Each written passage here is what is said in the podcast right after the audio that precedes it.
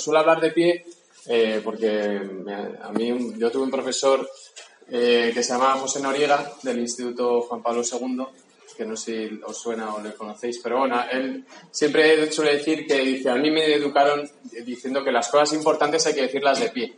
Entonces él siempre sus conferencias y sus charlas de temas importantes, pues las da de pie, ¿no? Entonces me gustó mucho esta afirmación y la uso, la copio sin, sin pudor. Eh, porque este tema realmente es importante, ¿no? Es muy importante, no, o sea, no es importante el tema de la pornografía, es importantísimo el tema de la sexualidad, ¿no? Y entonces es verdad que el título es a lo mejor un poco directo, pero eh, pues como os han dicho en la introducción, eh, es ofreceros, ¿no? yo llevo estudiando este tema, pues bueno, casi dos años Em, y entonces ofreceros algunas claves de comprensión, de análisis de este problema, aproximación a esta dificultad que tienen las personas y luego, pues, eh, qué consecuencias tiene y como algunos claves de, acompañamiento, de ayuda, ¿no? Que les pueden servir. Y, entonces sí, también me gusta decir que yo, o sea, no soy un conferenciante, bueno, que tengo rollo para rato, que puedo hablar mucho rato. Eh, sí me gusta, que eh, me parece mucho más interesante, pues que podáis interrumpir cuando queráis. O sea, que no, sí que intentaré dejar al final pues un tiempo de comentarios o preguntas o un coloquio si queréis, pero que a lo largo de, las cosas que vayamos trabajando, si en algún momento os viene algo a la cabeza o se os activa un pensamiento, una reflexión, una pregunta, que, lo hagáis en ese momento, ¿vale? Porque luego se pasa el tiempo y parece que, que, se, que se puede olvidar. Bien, pues antes de empezar, a me gustaría saber de este tema de la pornografía, si, no sé, habéis leído algo, sabéis algo, intuís algo, eh, qué piensa la sociedad de esto, no sé, qué ideas previas tenéis. ¿A quién afecta más, a quién afecta menos? ¿Es algo que está súper extendido? ¿Es de épocas, es de algo muy puntual? ¿Qué opiniones tenéis de, al respecto? Sí. Que está muy extendido y muy aceptado que los niños empiezan cada vez antes a ver pornografía por internet. Que la edad cada vez empieza antes. Venga, la tercera o la vencida. Es que parece eso. Sí. Había leído un, un artículo en el que ponía que, que los niños ahora, eh, con el tema de los móviles, las tablets y tal, que a los 8 años ya están introduciéndose en el mundo de, de la pornografía. Efectivamente, ¿no? Vamos a ver las. Eh, hay, una, hay un concepto, un término que se llama las cinco A's del de la pornografía en Internet, ¿no? del porno online. Es cierto que este tema, está, o sea, pues el consumo de este tipo de material, ¿no? audiovisual o, gráfico, o incluso hay autores que hablan que la pornografía no es solo visual, sino que puede ser lectura eh, a través de lecturas, ¿no? de historias eróticas. Pero, y esto siempre ha existido, desde que el hombre es hombre, ¿no? Este, pues este efecto del pecado siempre ha estado. Pero ¿qué ha ocurrido en los últimos años, 20 años? Pues que ha aparecido todo este acceso a Internet, ¿no? Que otro día el Papa Francisco, de hecho, vi que, o sea, que no hay que, hay gente que dice, no, es que se demoniza Internet desde la Iglesia, no, no sé, o sea, que es algo que es, que es muy bueno, o sea, que es, que es una, es una, ¿no? Incluso el Papa Francisco habla de un don a la humanidad, pero como todo don se puede tergiversar y mucho, ¿no? Y entonces, ¿qué pasa? ¿Qué, qué caracteriza al acceso de pornografía en, en, nuestro tiempo, que es el acceso online a través de un dispositivo móvil? Pues tiene una repercusión gigantesca, ¿no? De, introducción, de impacto, de acceso y de influencia a nivel social. Entonces se habla de estas características, de las cinco A's, ¿no? Que es eh, hoy en día, pues es asequible, asequible decir que es gratuito, que antes a lo mejor, ¿no? Pues había que ir al, kiosco y decirle al kiosquero mirándole a la cara, ¿no? Quiero esa revista de ahí. Entonces, por lo menos algo tenía, había que gastarse. Hoy en día es gratis, o sea, el acceso es gratuito, gratuito a nivel económico, ¿vale? Es accesible, vamos, en dos o tres clics, cualquier persona tecleando incluso desde Google, ¿no? Tiene acceso a un montón, a un montonazo de, material de este, de este tipo, eh, accesible eh, y además de forma anónima. Bien es cierto que hablar de anonimato en Internet es a veces un poco falacia, ¿no? Porque, porque todo, toda, o sea, cualquier tipo de navegación en cualquier tipo de página web o en cuanto uno eh, se introduce en este ámbito de Internet está siendo rastreado. ¿no? Es verdad que ahora hay cada vez más navegadores que impiden esto del rastreo por cookies, etcétera, pero, pero el anonimato en Internet no, no existe, no existe. ¿vale? Hay varias empresas, entre ellas Google, y tantísimas más que le interesa mucho los, em, ¿cómo se llama? Eh, las preferencias de los usuarios durante la navegación. Entonces, vamos, incluso desde el dispositivo móvil, ¿no? Hay aplicaciones, por ejemplo, Instagram, que sabe cuánto tiempo estás mirando una foto, cuánto tiempo haces así scroll en la pantalla, dónde pulsas de toda la pantalla, entonces saben dónde colocar los anuncios, porque siempre pulsas aquí. Bueno, hay un constante recogida de datos a, a, nivel mundial, ¿no? Entonces, este anónimo, bueno, por lo menos es anónimo conmigo mismo, o sea, lo puedo ocultar. Por eso es verdad que hay gente que tiene realmente un problema con este tema, eh, es un problema oculto porque es muy fácil ocultar esta adicción. No, así, por ejemplo, el alcohol, eh, otras drogas. Es aceptado socialmente, lo habéis dicho efectivamente. Eh, hoy en día, eh, si preguntáramos así por la calle, ¿qué opinas de la pornografía? ¿no? Hay una entrevista que, se hizo, es, pues si tu pareja consume pornografía, ¿qué pensarías? ¿no? Si tu hijo lo hiciera, ¿qué pensarías? ¿no? Es como bueno, pues bueno, o sea, está aceptado socialmente, no es, no es un problema a resolver, sino que es algo muy bueno para la educación sexual, ¿no? Porque se desconoce y se ignora los efectos que tiene, que los veremos. Y luego, por último, es agresiva. Es agresiva explícita e implícitamente, esto también eh, lo vamos a ver. Con lo cual, lo que ha ocurrido, no solo con esto, sino que el acceso libre masivo a Internet ha generado un montón de dificultades, ¿no? Por ejemplo, también leí el otro día que la adicción al juego, que antes clásicamente, ¿no? Puesto de las tragaperras, de gastas dinero, la, ludopatía, tardaba unos cuatro o cinco años en asentarse como adicción en la persona, porque el proceso de adicción era largo, porque tenías que tener el dinero, ir a gastarlo, ¿no? O sea, que el ciclo, los ciclos eran largos. Hoy en día, con las casas de apuestas online, etcétera, etcétera, en un año una persona se puede volver adicta al juego. O sea, se ha anticipado muchísimo el tiempo de, de, caer en esta adicción. Pues eh, en este caso Internet adicción al juego, también en la pornografía online.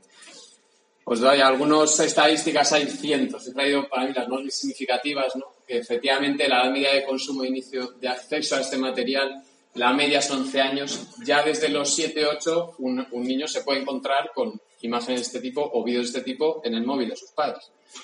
Pero no porque a lo mejor lo tengan guardado, sino insisto, porque el acceso a Internet es libre. Esto es quinto, sexto de primaria, lo que antes era quinto, sexto de GB.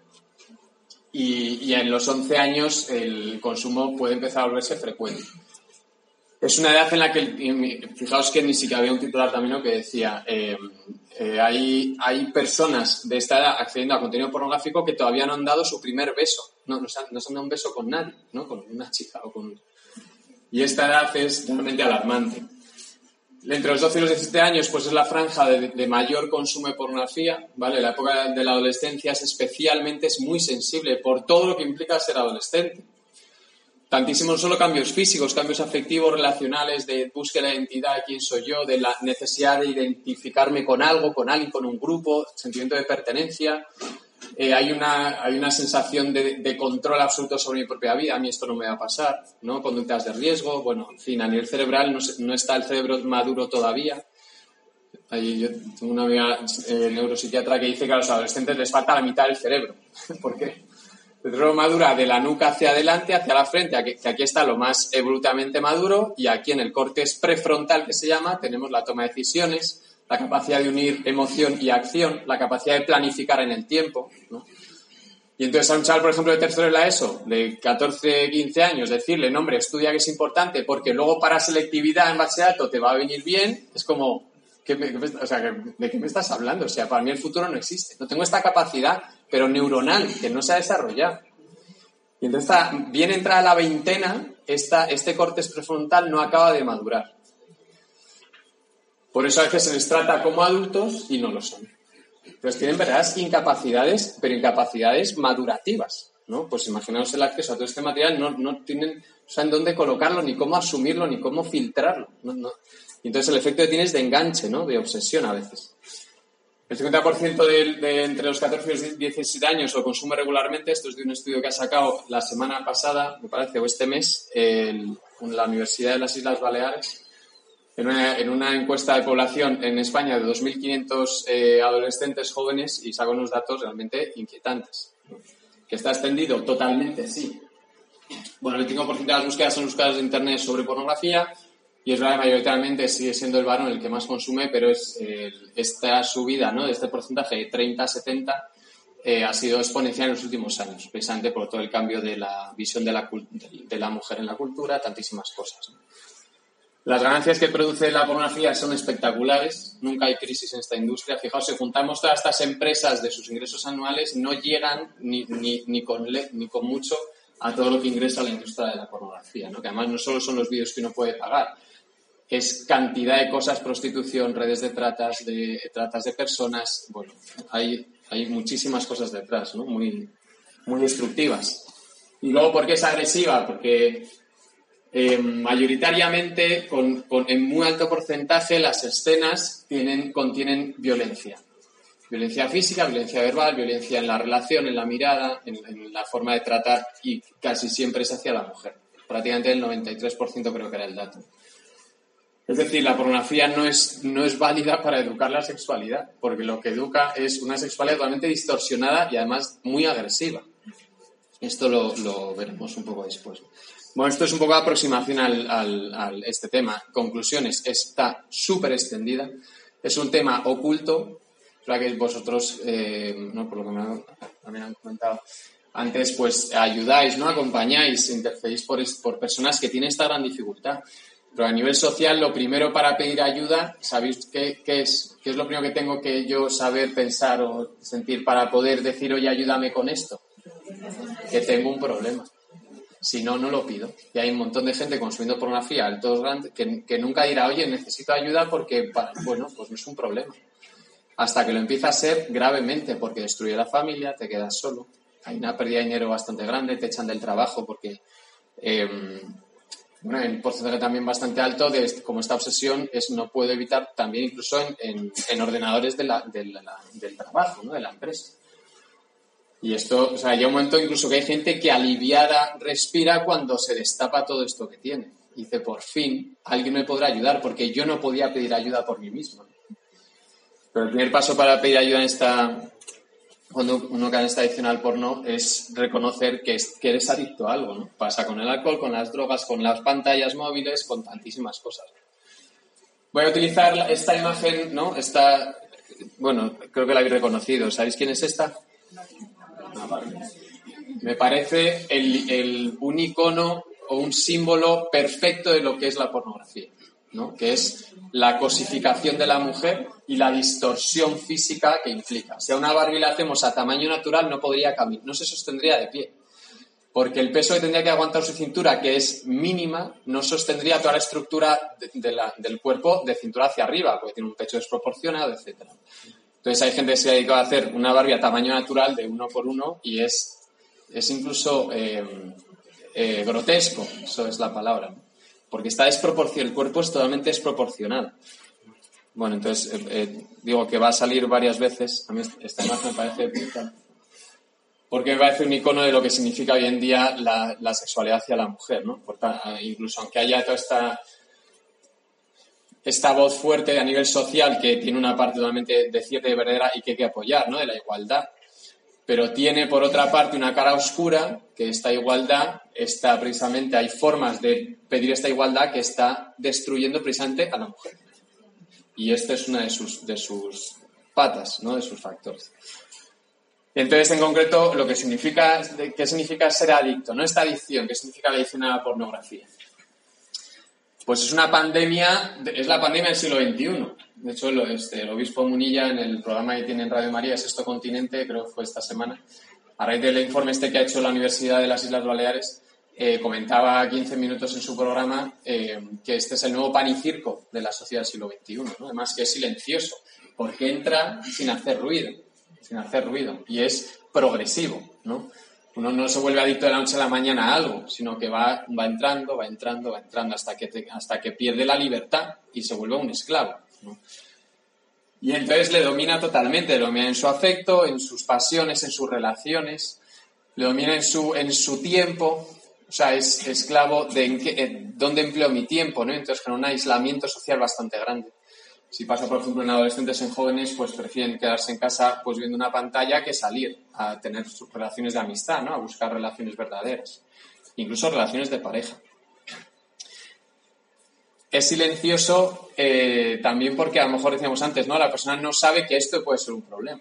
Entonces, cuando a veces se empieza a consumir o a, este acceso de material de una forma pues de entretenimiento, de como algo puntual o que no sé, me lo enseña alguien en el colegio, lo vamos viendo en grupo, ¿no? Es como, pero sin darnos cuenta, esto va calando en el cerebro, que también veremos el efecto que tiene a nivel cerebral, ¿no? A nivel de, de la neuroquímica. ¿Qué características tiene una adicción sexual? Que vale para también la adicción a la pornografía, totalmente. Bueno, os voy a pasar, pero vamos, son ocho. Obviamente, lo que, mayor, lo que más define una adicción es que te, que te quedas sin libertad, ¿no? O sea, que yo no puedo controlar. Esto pasa mucho a los niños pequeños, si tienen niños pequeños cerca, eh, les pasa un montón, ¿no? Es como, a ver, siéntate y no, está ahí encima de la mesa, ¿no? Que, pero bájate de aquí. Entonces, es como, hay cosas que le superan. Entonces le pones una bolsa ahí de, de chuches, ¿no? Gigante, entonces le dices, venga, cógete una. Y dice, bueno, una al bolsillo y las, y las otras al, al buche. O sea, que, que no pierden la libertad en este sentido, ¿no? ¿Por qué? Porque todavía tienen que forjarla. ¿Y, qué ocurre con una adicción? Pues precisamente lo primero que mina, lo primero que, va socavando es la libertad, la autocapacidad que tengo de, elegir lo que deseo. Y yo puedo desear no consumir esta sustancia adictiva, sea la que sea, pero no, pero no puedo no hacerlo. Hay algo en mí que es, que es superior a mí, se dice a mis fuerzas, ¿no? no solo la voluntad, distorsiona también toda la estructura afectiva de la persona. Por tanto, es incontrolable. O sea, hay gente que le gustaría salir, pero es que no puede, no puede hacerlo. Pasa igual con el alcohol, ¿no? Es, eh, es que es una adicción, igual que otra. Genera una tolerancia neuroquímica en el cerebro. ¿Sabéis lo que significa la que, que cada vez necesitas más. ¿Para qué? Para obtener la recompensa que obtengo del consumo de esta sustancia. Pasa, insisto, con el alcohol, con las drogas, con las drogas duras, con las drogas blandas. Con... Necesito una dosis un poco mayor, y ahora un poco mayor, y ahora un poco mayor, porque el cerebro genera esta tolerancia, ¿no? Va subiendo el listón de satisfacción.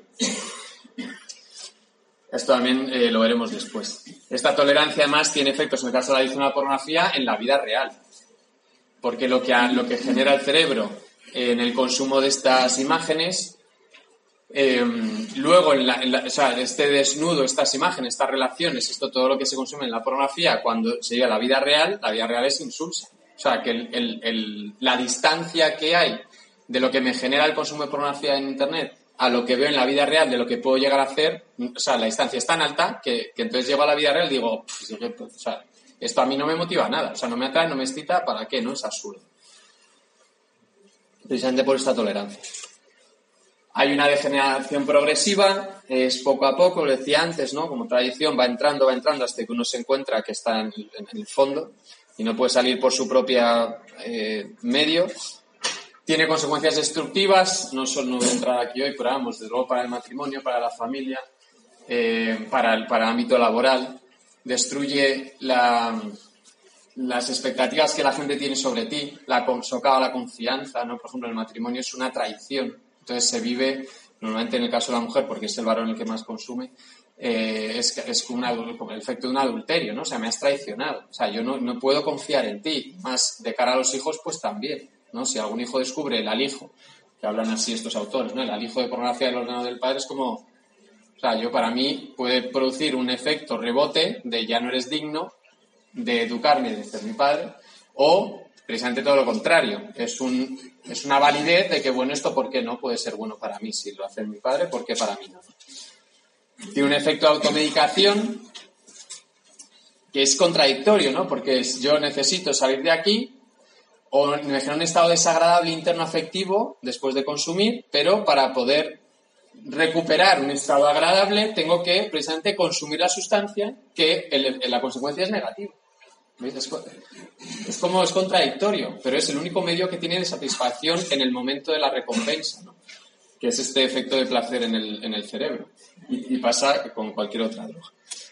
Se justifica muchas veces como un derecho. Yo he tenido un día súper malo en el trabajo, pues es como mi premio, ¿no? O he tenido, es que nadie me hace caso en casa, o sea, estoy poniendo ejemplos que no es solo esto. Pero que es como que me siento frustrado, me siento solo, abandonado, no querido, no apreciado. Es como, bueno, pero este es mi, es mi, es decir, como un premio, ¿no? Y tengo derecho a premiarme esto. que sería la siguiente. El derecho es que a mí, ¿qué me vas a decir? Hoy en día, sabéis, del conflicto estamos con los derechos y los deberes, ¿no? Ahora todo el mundo tiene derecho de todo, pero no hay el deber de nada, ¿no? Yo doy clase en la universidad y, y, a veces entras en conflicto con estos supuestos derechos individuales del alumno, ¿no? Y entonces, claro, no se comprende que hay derechos individuales, que es verdad que los tienes, pero cuando estás en una institución, o puede ser una familia, o en una universidad, o en un centro de trabajo, este derecho individual, hay otros que son mayores que el mío, que pongo al servicio, por ejemplo, de la comunidad. Pues esto no se entiende, porque como es una sociedad individualista, eh, yo estoy siempre por encima de cualquier otra cosa, aunque sea el tuyo también individual, tuyo, pero el mío vale más. Derecho a tener mi propio placer, mi satisfacción, mis propias decisiones y todo esto. Y luego hay también un factor que produce una, sensación de poder. ¿De poder de qué? De dominio sobre, la, sobre las personas que no se consideran como tal, sino objetos, pero ciertamente son las personas que yo eh, controlo, miro o, o, me aprovecho de, de ellas.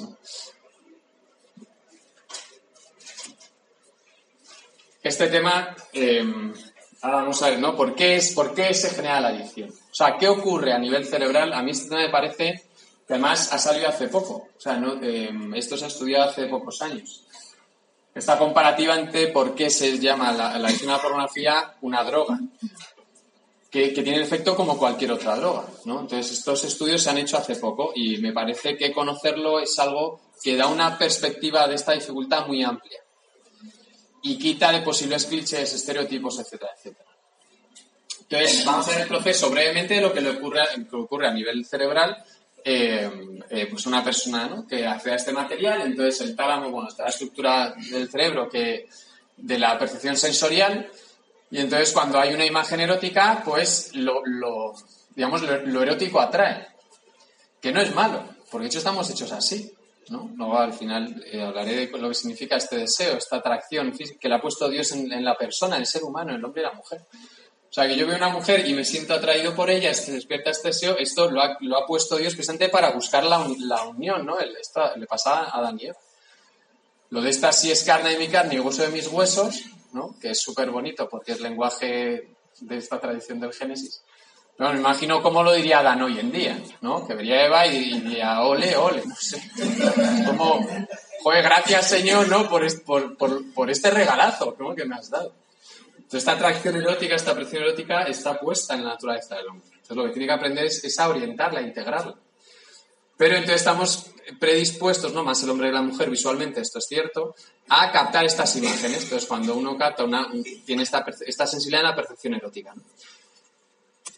¿Qué desencadena si uno se engancha a esta imagen, ¿no? Porque es como que le atrapa y sigue mirando, es lo que le pasa a los adolescentes, a los jóvenes sobre todo, que no pueden, es como que se sienten obsesionados, ¿no? Es como, eh, no tengo forma de, apartar la mirada. Pues pasan cosas en el cerebro, bueno, pasan, yo he puesto estas tres, pasan más, pero vamos, son las principales, ¿no? Sube la dopamina, que es la hormona del placer. ¿Sabéis cuándo tenéis chutes de dopamina? En la vida cotidiana. A ver, por ejemplo, nos pasa todos los días. ¿Cuándo? Por ejemplo, cuando come chocolate, efectivamente. Más, es, la sensación de placer. Cuando te tomas un buen café, si eres muy cafetero, con algún dulce, por ejemplo una Coca-Cola. Cuando, no sé si sois de echaros la siesta, ¿no? Pero es cuando dices, uy, hora la siesta. Por ejemplo, la satisfacción que eh, eh, pues una, una, buena conversación con un gran amigo, ¿no? O sea, qué bien se está aquí contigo. O sea, hay un montonazo de experiencias, ¿no? Pues salir a la naturaleza, por ejemplo, el esfuerzo de, de, yo qué sé, de hacer una etapa del Camino de Santiago, de subir a la montaña, o de hacer deporte y decir, joder, me ha costado, pero oye, qué bien, ¿no? Qué bien este, este esfuerzo que he conseguido.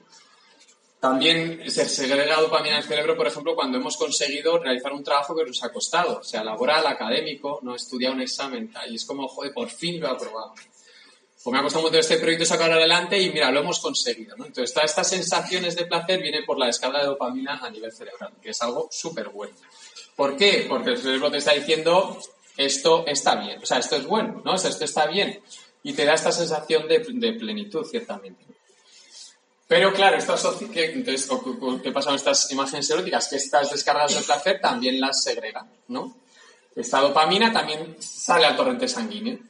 Pero a la vez baja la serotonina en el consumo de estas imágenes eh, eróticas, pornográficas, y lo que hace la serotonina cuando baja es muchas cosas, pero entre ellas es aumenta la irritabilidad, porque es un inhibidor.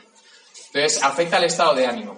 Entonces, puede generar ansiedad. Por ejemplo, las personas que entran en depresión, uno de sus factores químicos es que tienen baja serotonina. Entonces, la medicación antidepresivos va a subir el nivel de serotonina, que tarda mucho porque es, es un bioquímico.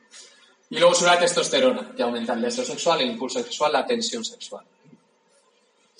Esto genera un despertar del deseo erótico, el deseo sexual, ¿no? que es un mecanismo de respuesta. El deseo siempre responde a algo. Yo no puedo desear en el vacío, no puedo decir, voy a desear ahora mismo, no sé, ponerme triste, ¿no? O voy a desear, no. O sea, el deseo es una respuesta afectiva a un estímulo, a un, se diría en antropología, a un bien, entonces, por ejemplo, si yo eh, salgo a correr y vengo, ¿no? Pues cansado y caluroso y hay una botella de agua aquí en la mesa, y entonces esta, este bien que es la hidratación para mí me despierta el deseo de decir, pues yo quiero beber agua, ¿no? Entonces ejecuto la acción, cojo el agua y la bebo. Entonces el deseo sexual viene despertado precisamente por esta atractividad, ¿no? Pues, por esta percepción erótica, ¿no?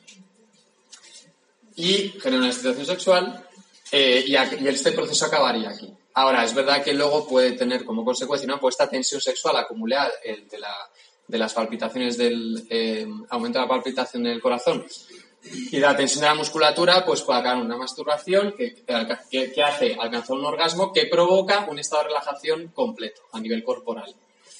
Y entonces se, equilibraría la tensión que se ha generado ¿no? en, todo el proceso que, que, hemos contado. Entonces, ¿qué ocurre? Que cuando la masturbación se asocia al consumo de pornografía, eh, en realidad se está utilizando como un elemento compensatorio. Este término es interesante, ¿no? Se entiende lo que es compensatorio. O sea, que yo tengo que compensar toda esta carga, esta descarga, esta tensión, la tengo que compensar en un estado de relajación que me lo da de forma sencilla, eh, casi inmediata, el alcanzar el orgasmo. Aunque luego... Una pregunta que te voy a Por un lado, es una adicción y a la vez baja la serotonina. Cuando una persona está baja de serotonina, eso produce un, estado de enorme tristeza. Y a vez es como contradictorio, porque estás buscando una situación de placer, una situación de bienestar, y te estás generando tú mismo la tristeza. Claro, pues lo que ocurre es que la, los, o sea, esto a nivel cronológico es difícil de compartimentarlo, ¿no? Pero la sensación que deja a posteriori no es precisamente de satisfacción. Entonces genera un estado de cierto desagrado. Y luego puede venir incluso efectivamente la, autoculpabilidad, o sea, la culpa, la vergüenza, la frustración de otra vez no lo he conseguido. Entonces, evidentemente, este estado vuelve a ponerle en, la salida, en el punto de salida y decir, hay una satisfacción, ¿no? Recupero los niveles de satisfacción, de placer, y este es el bucle.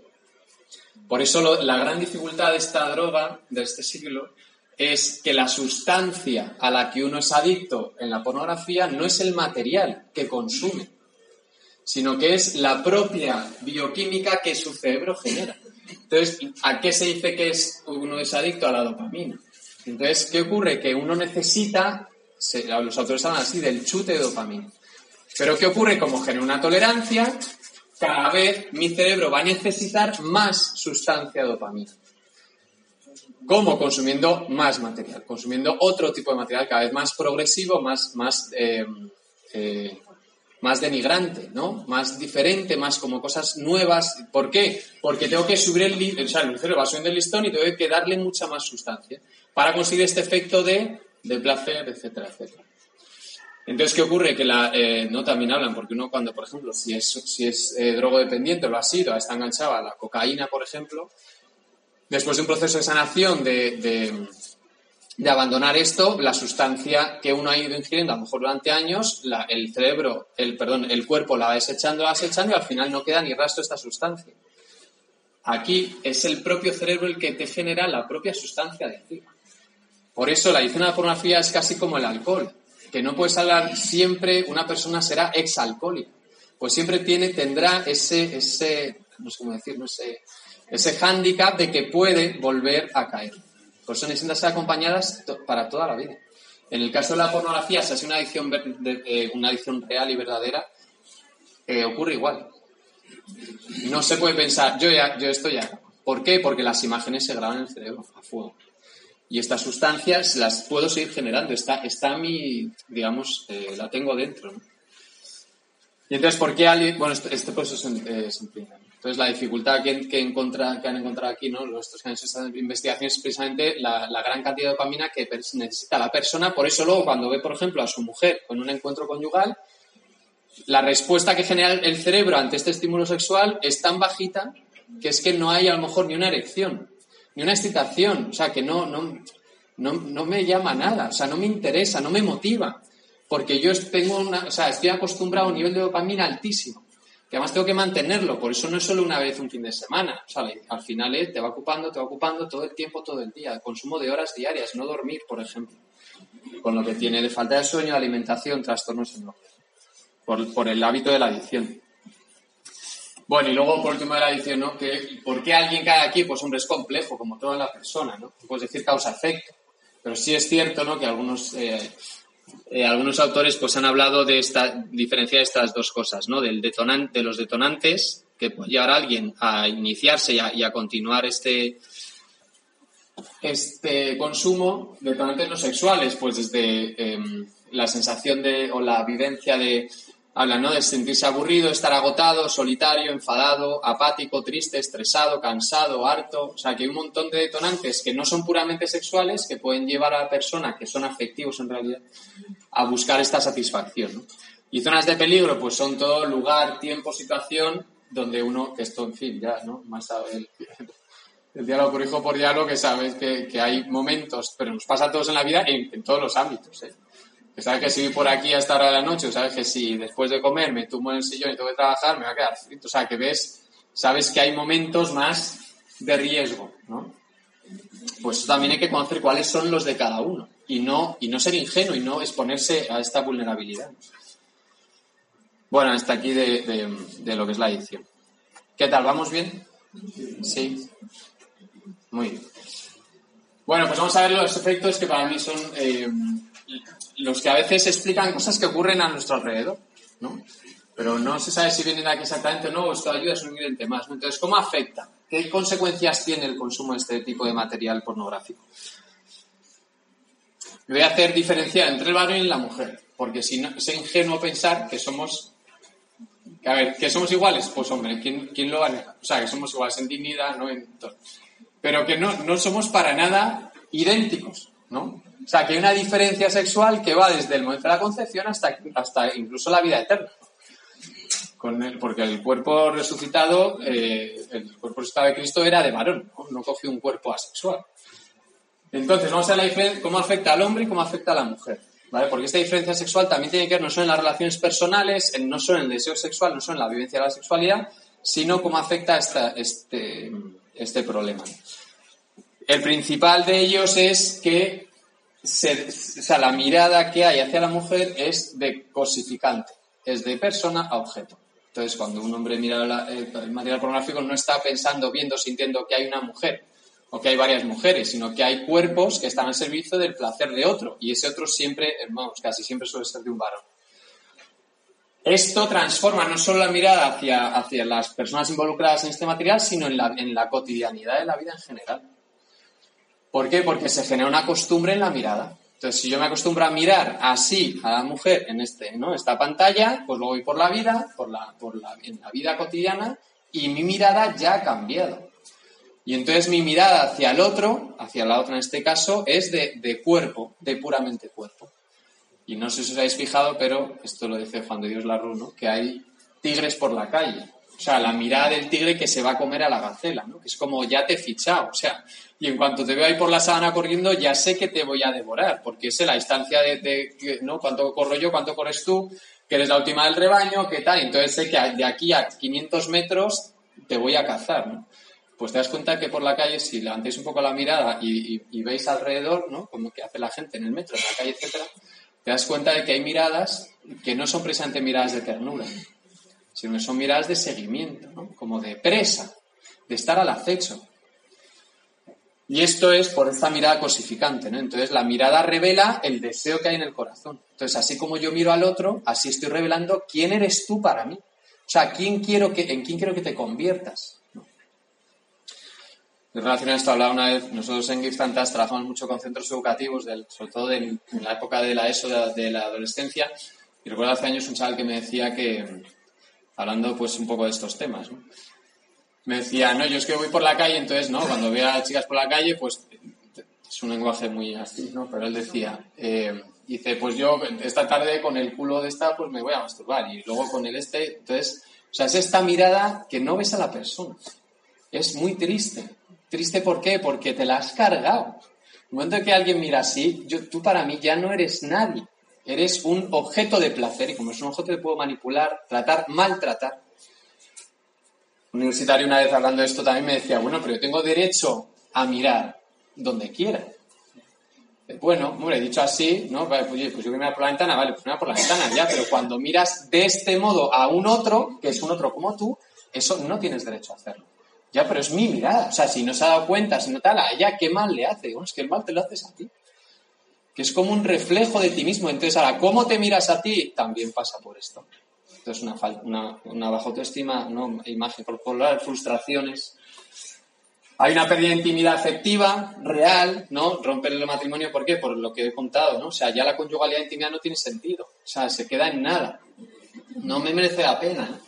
Incluso grandes consumidores de pornografía dejan de tener sexo real. Porque no les capacita esta, esta segregación de dopamina hay un aumento de la agresividad, esto es real, o sea, este esto es, la relación entre consumo de pornografía y respuesta agresiva está hiperestudiada. Precisamente ¿por qué? Porque uno aprende de los modelos que ve. Y no solo, o sea, no quiere decir que uno vaya dando puñetazos, ¿no? que salga dando puñetazos a los vecinos o que grite por la calle y se meta con los demás. Pero son actitudes agresivas que pueden ser tácitas, explícitas, implícitas, creerme superior a los demás, juzgar al otro, ¿no? Murmurar porque tú eres no sé qué, es que, si es que de verdad eres peor que yo. Entonces hay una relación tensa de agresividad. Vivimos una sociedad, creo, con bastante carga agresiva. No sé si lo notáis. Yo conduzco un montón en Madrid y es como, o sea, no digo, ya no meto con nadie, ni pito a nadie, ni hago, porque no sabes quién está al volante del otro. Y yo he visto gente que se baja con el gato este y le rompe el cristal. Al, digo, pero estamos locos. Pues no, somos víctimas. Y hay muchas influencias de presión, de estrés laboral, de falta de, por ejemplo, de cosas básicas que es dormir, comer bien. Estabilidad, pues este es un ingrediente mucho más. Por ejemplo, el cibercontrol de parejas adolescentes de novios se está, se está ampliando. O sea, con quién estos celos por internet, ¿no?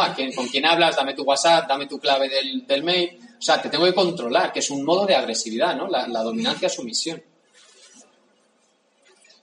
también lo he contado, ¿no? puede haber a largo plazo, de hecho es de, las consultas mayores que hay, de una disfunción eréctil, pues después de incapacidad de tener una erección.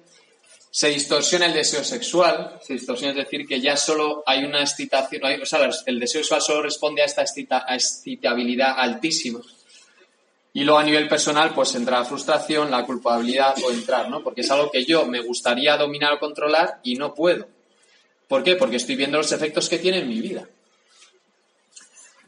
También lo que ocurre, este efecto es muy interesante porque pasa no solo con esto, con un montón de, otros, ¿no? El, otro racimo de los pecados. Aislamiento espiritual me refiero, esta experiencia creo que la, compartimos, ¿no? Que es, eh, yo también le escuché al Papa una vez, ¿no? Que decía, el año de la misericordia, que hubo hace un par de años, decía que en realidad el problema que tenemos con el perdón de Dios es que eh, no es, o sea, el problema no es suyo, que siempre perdona, pero siempre, siempre. Es que yo no me veo capaz, o sea, no, no, no me creo que me puedas perdonar. Entonces digo, vale, pues antes de ir a la confesión o antes de volver a la Eucaristía, voy a dejar esto, o sea, voy a dejar de pecar, voy a hacer, y entonces ahora ya sano y limpio voy a tu presencia. Y dice, estamos, estamos, estás, no, hombre, no, esto es al revés. Estás fatal, ven aquí. ¿Dónde te sanas? Aquí conmigo. ¿Qué vas a estar solo si solo no puedes? Entonces, yo aislamiento, o sea, es como que me vuelvo sobre mí mismo, pensando la falacia de que soy capaz de. Esto en realidad hoy, me ha pasado hoy también, pero ya es la última vez que. No se pasa a veces que en confesión dices, ya es la, ya es la, ya no más, ¿no? Y vuelves a decir, bueno, dale al play, rebobina y es la misma confesión de hace tres meses. O de la semana pasada, porque sí, porque somos así. Entonces, ¿a dónde hay que acudir? A la fuente, a la fuente, que es la que nos sana. Y luego hay cambios de humor en el estado de ánimo, irascibilidad, irritabilidad, etcétera, etcétera. Pero lo que sí que se ha visto un montón es que esta, esta asociación entre agresividad y, activación sexual. Hay un montón de estudios que esto lo corroboran. Bueno, no os voy a, contar todos, ¿no? Pero eh, estudios, pues, le, escoge una muestra a un grupo, pues se les pone al contenido, a, la consumición de contenido pornográfico y a otro un contenido neutro que dices, hombre, esto no es ético. Pues, pero como está socialmente aceptada, bueno, pues se puede hacer. Em, y, luego, pues hay, una serie de pruebas, ¿no? O sea, pues a ver cómo te pongo a trabajar pues con una, con una chica y entonces en 15 minutos a ver, y entonces ves cómo se relaciona con ella, ¿no? Eh, cómo le corta las opiniones, cómo no, no, aprecia lo que dice, se acerca mucho, o sea, hay más contacto físico de los que no han consumido este tipo de material, pero no digo material pornográfico, pornografía dura, cualquier tipo de pornografía, violenta o no violenta. Hay un montón, ¿no? Hay, hubo un... Bueno, en fin, es que aún por ejemplo, después, ¿no? Ponían para jugar a los dardos, esto de, los, de tirar dardos en los bares, ¿no? Pues delante de la diana, pues ponían la figura de un animal o de un objeto, de un rostro humano, y entonces el que más dardos se llevaba de todas las opciones siempre era el rostro cuando era mujer, no tanto el rostro cuando era un varón. Bueno, hay muchísimos estudios que corroboran esta idea. Esto no se suele contar. Pero vamos, yo esto lo he estudiado en psicología social, que, no, no tiene nada que ver con, dices, la ética o la moral. Es, que son estudios que haces científicamente, datos tal, y expones las conclusiones. Pero esto no se cuenta, no sale a la luz. Ahora, gracias a Dios, pues están haciendo estos estudios, estas, porque se están viendo las consecuencias súper graves de la agresividad.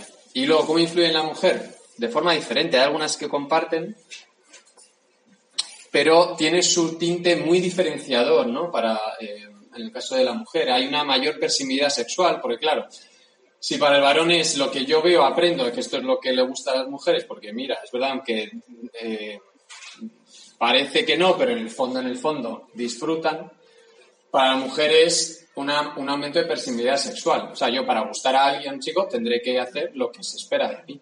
Y lo que se espera de mí hoy en día, el modelo son las, las imágenes pornográficas. Reconfigura el deseo y lo transforma en querer desear como el varón que somos que, no, que no es igual. O sea, que el deseo sexual de la mujer el deseo sexual del varón es diferente, pero con esta equiparación es como que en vez de dar, digamos, potenciar o expandir cada uno su propia identidad en su diferencia, hay, una, hay un empuje de la mujer hacia el varón en el plano del deseo sexual. Entonces la mujer que hoy en día no desea inmediatamente, visualmente, no una excitación visual, no, no, quiere todo el rato, no quiere ya y no quiere hacer cosas que ve en este contenido que son denigrantes, es como, eh, te pasa algo, o sea, estás mal hecha, o es que no me quieres demasiado, o es que en realidad eres una estrecha. Estos mensajes las chicas jóvenes los reciben, los reciben bombardeadas, o sea, todo el rato, constantemente, por la publicidad, las series de televisión, tantísimas cosas. El otro día dimos un, taller en un colegio diocesano de Madrid, que los diocesanos están siempre pegados a una parroquia, muy chiquitito, y la orientadora eh, nos contaba, ¿no? Que el, año pasado, pues en catequesis de, no sé, de comunión de confirmación, este mensaje, ¿no? Entre móviles del chico y la chica. decía el chico, perdona que hable con este lenguaje, pero es que son ejemplos que se viven hoy en día. Mensaje del chico decía, eh, eh, estando en la catequesis, cuando acabemos vamos al baño y me la chupas. Entonces ella contestaba, pues es que no, estaba como diciendo, no, pues a mí no me apetece, a mí no me gusta, no me apetece, pero no, pero, bueno, si es lo que hay, si es lo que hay que hacer, ¿no? No hay un criterio, porque el criterio que se da de la sociedad es distorsionante totalmente. Había hace años una pregunta en Google, que una de las preguntas más buscadas en Google era, eh, ¿qué tengo que hacer para gustar a un chico? Esto es venderse venderse totalmente. O sea, estoy aquí no a tu disposición, a tu disponibilidad. Relaciones afectivas de ficción, ¿no? Porque con el consumo de la mujer de la pornografía no, tanto busca placer sexual inmediato como es el hombre, sino una ficción de intimidad, de relación, ¿no? Hay un aumento de conductas de riesgo por contacto pues, con Internet con desconocidos, aumento del acoso del ciberbullying, tantísimas cosas, ¿no? De riesgo físico para la mujer, de secuestros, violaciones, etcétera, ¿no? Hay un, y también igual, frustración y culpabilidad, no soy capaz de controlar esto, no tal, y hay uno que es, me interesa mucho, que viene de la propia publicidad, ya no de contenido pornográfico, sino de la erotización de la publicidad de la ropa, de las prendas, que es hot or not, ¿no? Es, o sea, o te muestras disponible caliente o no vales. Entonces hay un modo de mostrarse en Instagram, en las redes, de hacerse fotos, de ser sugerente, de ser como atractiva, que busca despertar, ¿no? Este sentirme mirada, sentirme apreciada, sentirme valorada, pero el modo que, que, lo buscan es totalmente erotizado, totalmente sexualizado. Desde primeros cursos de la ESO, ¿no? Desde cómo se llega a la falda, las fotos que se hacen, los morritos que ponen, cómo se tocan entre ellos. No sé si frecuentáis centros educativos, pero ha cambiado mucho esto. Entonces, por ejemplo, en los descansos, pues son amigos y se dan unos abrazos y unos toqueteos que vamos y yo digo, ¿sois pareja? Y dice, no, no, es, mi amiga. Y digo, o sea, ¿qué, pues, ¿qué harás con tu persona? Si, fuera tu novia, ¿qué harías con él? O sea, una, una exacerbación, una, eh, ¿no? Pues se dice esto de, la expresión corporal. Como si fueran ahí unos encima de otros, se tocan, o sea, se sienta uno en la otra encima del otro, ¿no? Se toca el pelo, es una cosa también sí. Sí. Sí, sí. Y luego las chicas se quejan también los adolescentes que van a tiendas como Sara y no encuentran ropa. Sí. Todos son descapotables. sí. Sí. Es que la oferta no es infinita. De hecho, nos creemos que somos libres para comprar, llevar o hacer, y, no es verdad. Esto, o tienes un elenco, es como tú vas al mercado, al supermercado del barrio y, ahí, y te compras lo que hay, no puedes comprar otra cosa que no hay. La tendencia, o sea, el modelaje es muy fuerte por las series y la publicidad, muy fuerte, muy fuerte. Y luego se confunde el sexo con la intimidad. Entonces, ¿no? La, costumbre de consumir este tipo de material es como yo busco una intimidad afectiva, que es lo que todos deseamos, que me, sentirme amada como soy, ¿no? Como, como, soy. Pero como no, hay, no existe una intimidad afectiva en la pornografía y solo puro sexo, y no hay caricias, ni abrazos, ni besos, ni ternura, no existe. Entonces, yo quiero una intimidad afectiva con otro, pues si es que el único modo que veo que hay es este. Entonces me ofrezco, ¿no? Una persimilidad sexual. Me ofrezco a hacer cosas que no quiero, no me apetece, ni me excitan, ni me gustan, ni nada, pero es bueno, pero así te tengo conmigo. Y luego como se rompen estas relaciones de la, juventud que duran meses y es como, pero, pero no nos queríamos, pero no habíamos hecho esto, pero no te he entregado mi cuerpo, pero no estabas bien, pues parece que no.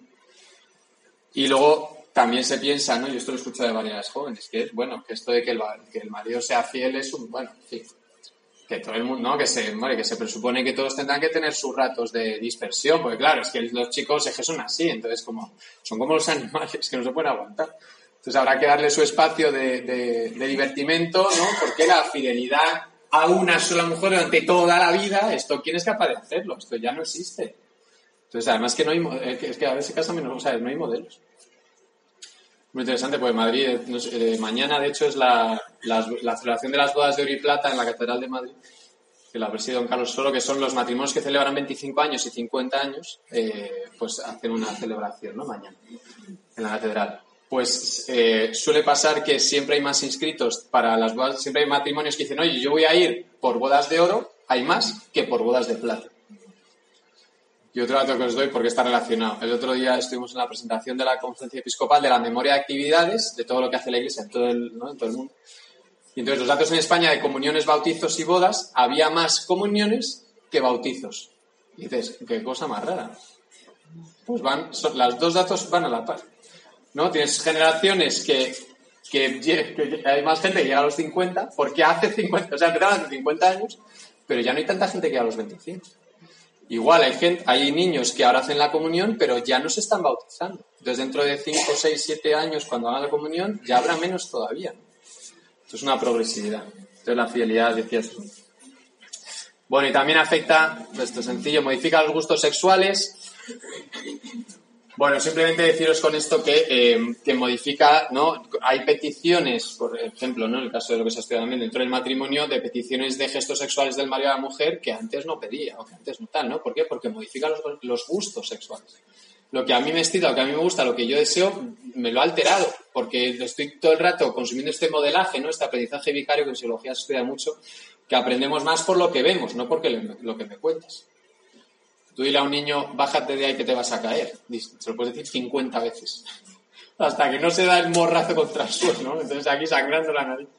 Dice, vale, pues no voy a subir porque me puedo caer. Ya aprendemos mucho más de la experiencia que de los hechos, que de las opiniones de las palabras. Y la pornografía son hechos, hechos. O sea, tú ves actos, actos, actos. No hay una historia, no hay una narrativa, no hay, una persona que sufre, que, llora, que siente, que se expresa. Es todo eh, actos, actos, uno detrás de otro. Bueno, altera la respuesta, esto ya lo he dicho un poco, altera el deseo sexual. Bien, avanzamos. Lo último que voy a decir, esto es, a mí me parece esto, eh, yo cuando lo descubrí me aterró, pero a la vez explica cosas que vemos en la sociedad. Aumenta, y se ha estudiado, el mito de la violación. Esto es una creencia, ¿no? ¿Qué significa el mito de la violación? De la violación? Em, tiene cuatro características, ¿no? Entonces se ha demostrado que la pornografía alimenta este mito. Todos sabemos lo que es una violación, ¿no? Pues es el mito lo que dice sobre la violación es esto. Que la mujer es responsable de que la violen, se lo ha buscado, que le gusta en el fondo aunque diga que no, y se revuelva y diga que no explícitamente, en el fondo yo sé que le gusta, que lo desea, por eso viste así, por eso hace estos gestos, por eso se insinúa así, y que tampoco tiene consecuencias negativas, tantas, tantas como... No, bueno, en fin que es una circunstancia más, que te puede pasar o no, pero bueno, en el fondo no es tan mal. Estas cuatro notas representan lo que se, haya, se ha acuñado como el mito de la violación, porque no es para nada cierto. ¿No? Alguien con un poco de... Tú les esto y dices, esto, esto, está mal, o sea, esto es mentira. ¿Qué hace la pornografía? Alimenta estos mitos. Por eso decía Munillo, en este sexto continente, que también el Ministerio de Sanidad los datos del primer trimestre de denuncias por delito sexual y han aumentado casi un 20%. O sea, esta agresividad sexual en la sociedad está presente de verdad, de verdad, y estamos muy lejos de intentar, por lo menos en una sociedad donde a una mujer no se le diga nada por la calle de forma despectiva, atribuyéndole cosas de atributos corporales, de miradas de este tipo, de tratos de este tipo, los, los chavales eh, pues cuando sean los fines de semana, ¿no? esta relación, este tipo de relación está presente. Y esto se ha estudiado, pues por ejemplo, pues no, pues cuánto, eh, o sea, la incapacidad de defender a la víctima y, en el fondo justificar al agresor. O de dar, eh, también se han hecho estas simulaciones, ¿no? De, la condena que se le haría a un violador, pues en el caso de, personas que han consumido pornografía es mucho menor la condena, ¿no? Porque, bueno, tampoco es tan importante. Conclusión de esto, la agresividad, pornografía convierte a la violencia en algo sexy. Y esto se ve en las series de televisión que consumen los adolescentes también. También el sexo es, o sea, es, es tenso, es duro, es fuerte. ¿No? Es, impulsivo, es animalesco, es salvaje. El sexo que se consume en las series de televisión es este.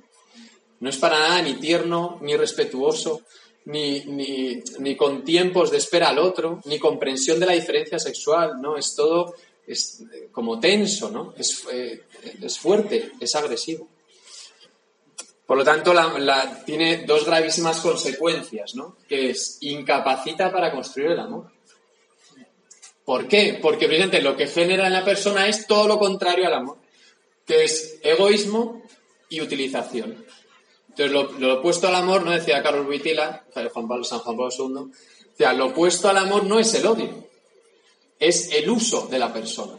¿Por qué? Porque yo estoy llamado a, amarte a ti. Entonces, eres digno de ser amado por ser simplemente criatura. Entonces, yo, la única relación de justicia con otro ser humano es una relación de amor. Porque está así dicho desde el principio. Y entonces dice que es totalmente lo opuesto, utilizar. Utilizar mi propio hacer, mi propio deseo, la, esclavitud, incluso la, a nivel profesional también. Y luego, ¿por qué potencia el egoísmo? Porque es yo conmigo mismo todo el rato. Yo para mí, yo mi placer, yo es, una, es un silopsis, es un, no hay un otro nunca, nunca en este consumo. Siempre soy yo y siempre acabo yo. Y favorece, forja esta lógica, ¿no? que es una lógica de vivencia, de convivencia, la lógica del cuerpo-objeto, tanto para uno mismo como para los demás. El sexo es algo trivial, es algo ya no es extraordinario en esta sociedad, no puede tener sexo sin intimidad, eh, es algo común, vulgar, se encuentra en cualquier lado, o sea, casi todo el mundo está dispuesto, ¿no? Te dice, sabes de qué estás bien y sabes que si quieres vas a poder encontrar a alguien con quien acostarte, o tener un gesto sexual en los baños, o sea, cualquier cosa, ¿no? O sea, el sexo ya no significa nada. No, no dice nada de la persona. No aporta nada a la persona. Es una actividad de ocio más, de entretenimiento más, como el alcohol, como los videojuegos, como tantísimas otras. No, no significa, no, no habla de quién es el hombre, no, no, no, no tiene significado. Y esto se, se, lo ha cargado la sociedad desde hace años, o sea, llevamos muchos años llegando hasta aquí. No solo la revolución del 68 y todos los años 60 y todo eso, es que te remontas mucho más atrás y llegas hasta Lutero incluso, ¿no? O sea, la percepción del cuerpo, del efecto del pecado, de la naturaleza del hombre, etcétera, etcétera. Y estamos recogiendo todas estas consecuencias que están destruyendo a, las personas en la sociedad. Bueno, hasta aquí cómo afecta. Me quedan dos módulos más. Que he soltado aquí un chaparrón, llevo media hora hablando. Venga, ¿queréis comentar algo, preguntar algo? Sí. ¿Y cómo podemos ayudar a salir de O sea, siempre mi investigación de vamos, uh -huh. ¿cómo poder ayudar a esa persona Uh -huh. cuando él no se ve, o sea, como ella no se ve? eh, ¿Cómo se le puede ayudar? Porque yo, por más que indago, es que no. Sí. Yo ya digo, bueno, sería. Es justo lo siguiente que vamos a ver. De esta, ahora lo- de esta parte hasta aquí. ¿Alguna reflexión? ¿O habéis reflejado todo esto que, o sea, no sé, os da alguna luz, algún criterio? ¿Os ayuda a ver? Mm, Sí.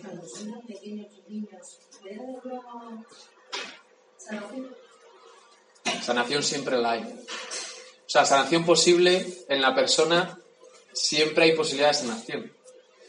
Ahora, es cierto que eh, la historia no, te- no puedes borrarla.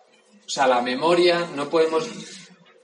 Yo, para luego os diré la referencia que he tenido para preparar esta charla, pero este autor dice que eh, esperanza siempre hay, siempre, siempre, siempre, porque estamos redimidos. Ahora, dice, lo que no se puede creer, que caer es en la ingenuidad de que esto no pasó. O sea, es como, vale, ya he salido, tal, me recupera tal, genial, pues yo ahora soy un hombre nuevo, cuidado, ¿no? Dice, hay que recuperarla, o sea, la memoria autobiográfica nos ayuda muchísimo, muchísimo, porque sé dónde estaba, sé lo que pasó, ¿no? No puedo, es como, que le- ¿por qué? No sé conocéis un poco la historia del pueblo Israel en el desierto, ¿no? ¿Cuál, fue, qué, ¿Cuál es la grandísima tentación que acompaña a Israel durante todo el desierto antes de la tirada prometida? Estábamos mejor comiendo las cebollas, ¿no? De sí, pero mucho mejor. O sea, que nos daban ahí, que en el látigo, que de sol a sol. Genial, pero estábamos mejor allí. Es que no recuerdas lo que era estar allí. Entonces, como eh, una de las cosas creo también que falta en esta sociedad nuestra es la capacidad de hacer memoria. La hemos perdido. Porque es como hoy, hoy, hoy, el presente, todo el rato, aquí, aquí, aquí, ahora, genial, pero ¿de dónde vienes? no? ¿De dónde te ha sacado el? Entonces, ¿qué hace Israel? Cuando vuelve a mirar, dice, "Je, claro, es verdad, ¿no? No puedo negar la evidencia histórica de mi propia historia de salvación. A mí esto me, vamos, me ha ayudado muchísimo. O sea, tener hitos de decir, vuelves y dices, no, no puedo negarlo.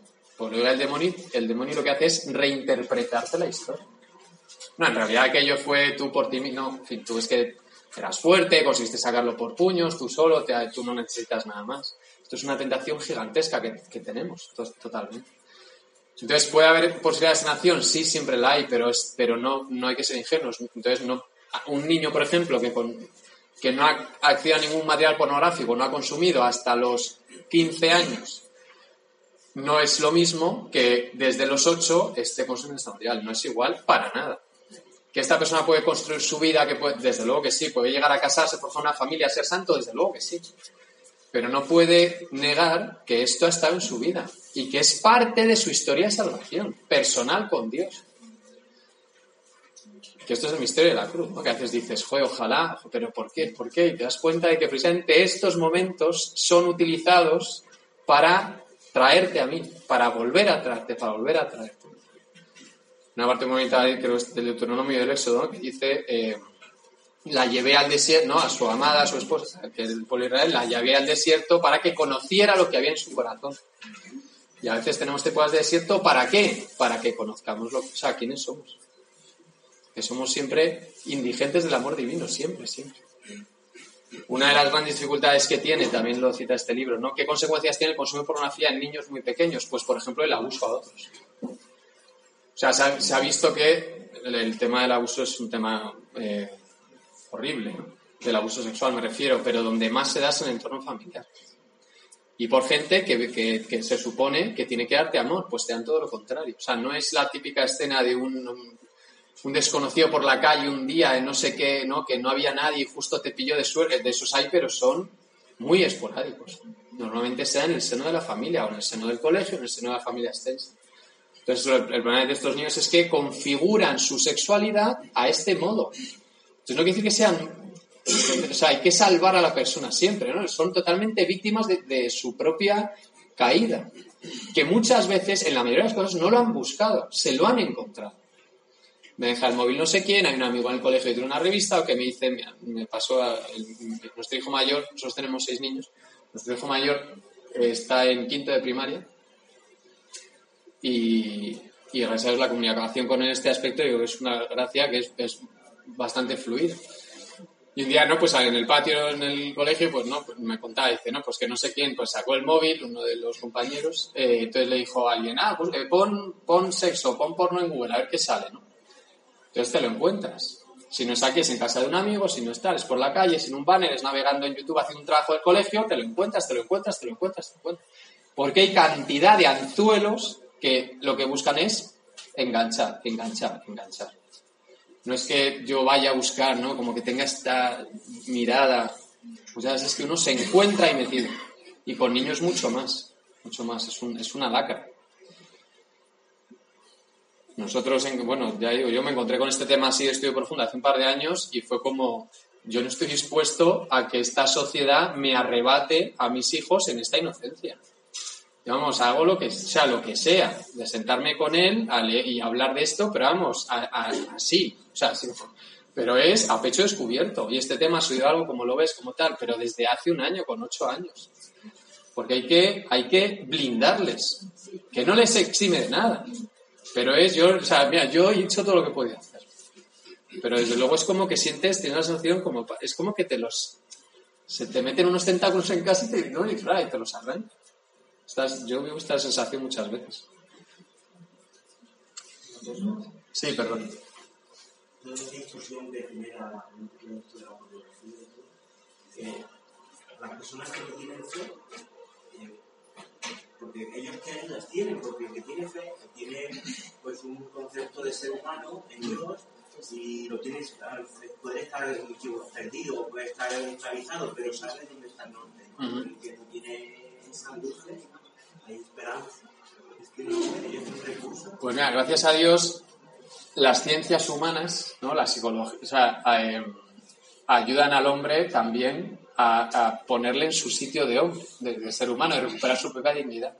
Una de las cosas que pasa con este tema es que la persona pierde su propio respeto, ¿no? Es como que yo ya soy una piltrafa.